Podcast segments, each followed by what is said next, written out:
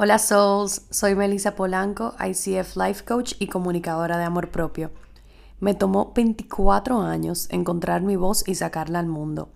De ahí nace Sculpture Soul, para transmitir mis aprendizajes y acompañar a otras mujeres a creer en su voz. En este espacio se habla de lo que no nos atrevemos a decir, de lo que sana y de muchas emociones incómodas. Hello Souls y bienvenidos a otro episodio de Sculpture Soul, the podcast. Estoy actualmente en la playa, en mi casa, y mi novio se fue a trabajar. Y pues yo también estoy trabajando porque grabar y crear es un trabajo para mí y para ustedes y para nosotros. Hoy es un día un poco extraño. Es luna llena, hoy sábado en Pisces, si no me equivoco. No sé mucho de eso, pero sé que hoy es luna llena y que muchas personas están en un mood extraño. Yo soy una de ellas, pero normalmente yo espero a sentirme bien, a sentirme conectada, a sentirme conectada específicamente con mi highest self para crear, para grabar, sentirme expansiva. Y hoy, sintiendo todo lo contrario, sentí como un llamado a crear desde un lugar de lo que yo juzgo como scarcity, lo que yo juzgo como low energy, lo que yo juzgo como no deberías estar creando desde este sentimiento de no en tu versión perfecta o no en tu versión de tu highest self. Pero quise retarme a que quizá algo hermoso puede salir de, esa carencia, de ese raw moment, de esa imperfección que emana todo lo que somos, que no siempre tengo que estar de buen humor y perfecta y expansiva y segura de mí misma para poder show up aquí para mí, para ustedes, para nosotros y grabar. O sea que aquí estoy. Y hoy siento el llamado de hablar de miedos. Según el diccionario Merriam-Webster, el miedo es esa emoción incómoda causada por anticipación o conciencia de un peligro. El miedo constante realmente es una energía de frecuencia baja para mí. Me desenfoca de eso que yo quiero lograr y me lleva exactamente a lo que no quiero que pase. ¿Por qué esto pasa? Por dichos como lo que resistes persiste. Where focus goes, energy flows. A lo que le pones atención, le pones energía. Por todos estos dichos que existen, por una razón, es la razón que cuando nos enfocamos en el miedo, pasa exactamente eso que tanto le tememos. Es por esto mismo que cuando hacemos ejercicios de manifestación, se hacen en presente y se hacen en positivo. Se hacen imaginándote a ti misma, viviendo ese momento del futuro como si lo estuvieses viviendo y sintiendo en el presente, para abrazarlo, para sostenerlo y para crearlo en tu vida. No puedes manifestar un amor saludable en tu vida, por ejemplo, si lo intencionas como no quiero ninguna persona tóxica en mi vida. ¿Me explico? A veces, inconscientemente, estamos manifestando exactamente lo contrario a lo que nuestro corazón anhela. Todo debido a miedos, ansiedad, incertidumbre y estos sentimientos que hacen que sintamos esa batalla interna en nosotros mismos.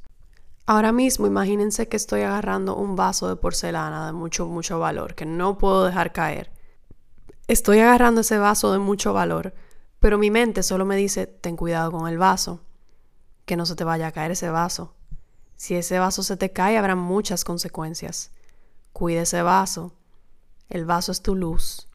Eres dichosa de tener ese vaso. No lo sueltes, agárralo bien, etcétera, etcétera. Entonces concentramos tanta energía en eso que le tenemos miedo a que pase que literalmente terminamos dejando caer el vaso sin querer. Tú conscientemente querías agarrar ese vaso, pero inconscientemente tus miedos te llevaron a exactamente lo que no querías que sucediera, que es soltar el vaso.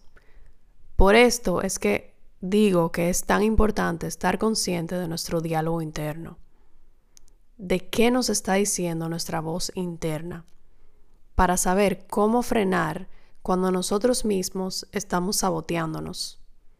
Es decir, cuando tú conscientemente quieres algo, pero inconscientemente estás llevándote a ti mismo a, lo contrario a lo que quieres. En momentos donde dejamos que el miedo predomine, son momentos donde actuamos con incoherencia y perdemos el mando de nuestro propio destino.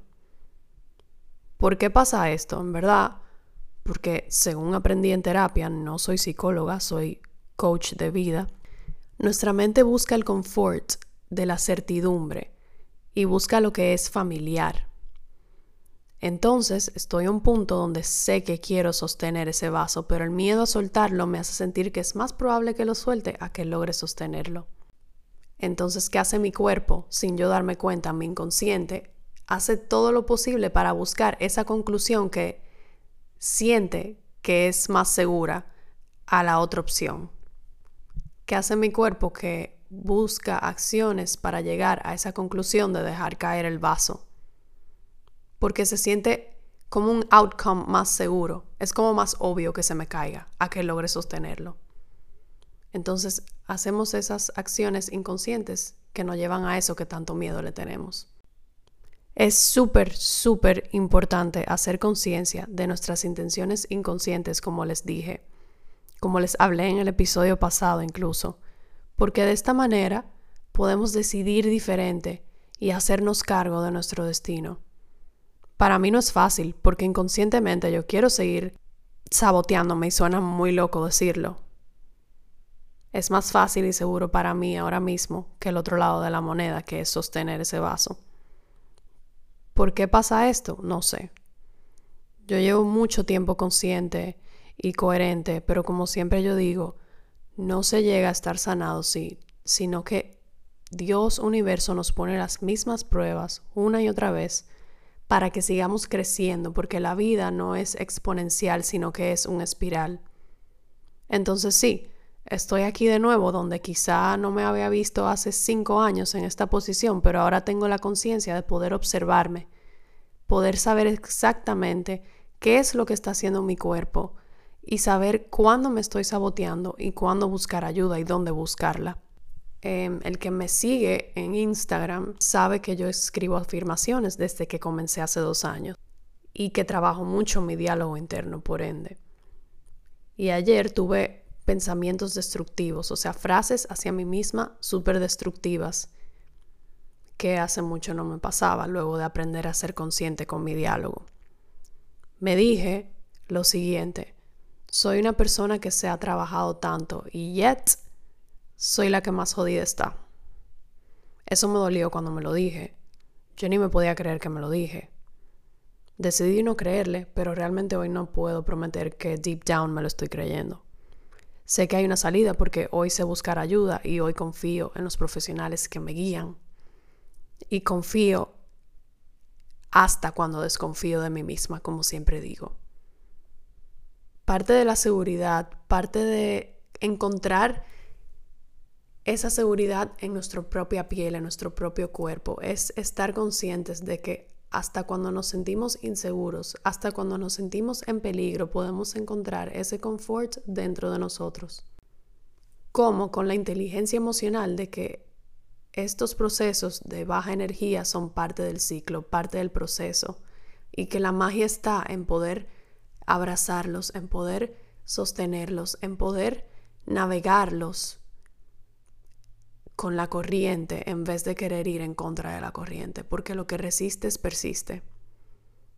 Y yo le estuviera pasando mucho peor ahora mismo si quisiera salir de este estado emocional en el que me encuentro ahora mismo, en vez de abrazarlo, observarlo y ver qué puedo sacar de ello. Según vi en varias cuentas que se enfocan en astrología, la luna llena nos invita no accionar, pero a hacer una pausa, a observar qué decisiones hemos estado tomando, a observar el camino que hemos recorrido en estos últimos seis meses, a observar el progreso que hemos hecho o áreas de mejora, a observar nuestra relación con nosotros mismos. Nos invita a ir hacia adentro, y conectar con lo que sea que estemos sintiendo. Importante palabra, conectar, no desconectar. Y eso que escuché es algo que ahora mismo me hace sentido, es algo que hace tres horas no quería ni siquiera afrontar. Hace tres horas yo no estaría sentada aquí grabándoles este episodio porque no sentía ni la energía de, de, de aparecer para conmigo misma, de show up. Y ahora siento que he dado un gran paso simplemente compartiendo este mensaje que no sé cuánto dure, no sé si sea un full episode, no sé si, si se identifiquen con lo que estoy diciendo, pero simplemente estar aquí de manera raw, de manera imperfecta, de manera donde no estoy controlando el outcome, la meta, la conclusión. El simplemente sentarme aquí, prender el micrófono y ver qué pasa. Entonces, ¿qué les quiero decir con este episodio? Que no dejen que sus miedos los paralicen. Dejen, permitamos que nuestros miedos sean el vehículo de alerta, de revisión interna de todo eso que estamos decidiendo y cómo nos estamos relacionando con nosotros mismos. No dejes que tu miedo te lleve a eso que justo no quieres que suceda en tu vida. Permítete ser consciente de esas decisiones y acciones inconscientes que están tomando y si esas acciones que estás tomando te están acercando o te están alejando del destino que quieres para ti. Busca ayuda si es necesario porque es muy difícil ver las acciones que estamos tomando cuando no están en nuestra conciencia, a veces están en nuestro inconsciente y no pausamos para revisarlas. Entonces no dudes ni subestimes un tema como los miedos o la ansiedad como para buscar ayuda. Búscala, que allá afuera está, y tú mereces vivir mucho mejor que en survival mode. Em, ese es mi mensaje, en verdad, para ti hoy. Eh, te quiero dejar con una afirmación, como siempre, y es, soy consciente de mis decisiones inconscientes. Soy consciente de mis decisiones inconscientes. Si llegaste hasta aquí, gracias de verdad por quedarte hasta el final de uno de los momentos más vulnerables para mí en este podcast. Si quieres seguirme en otra plataforma y seguir escuchando sobre amor propio, nuestros procesos y bienestar en general, sígueme en Sculpture Soul rayita abajo y gracias por estar aquí de verdad.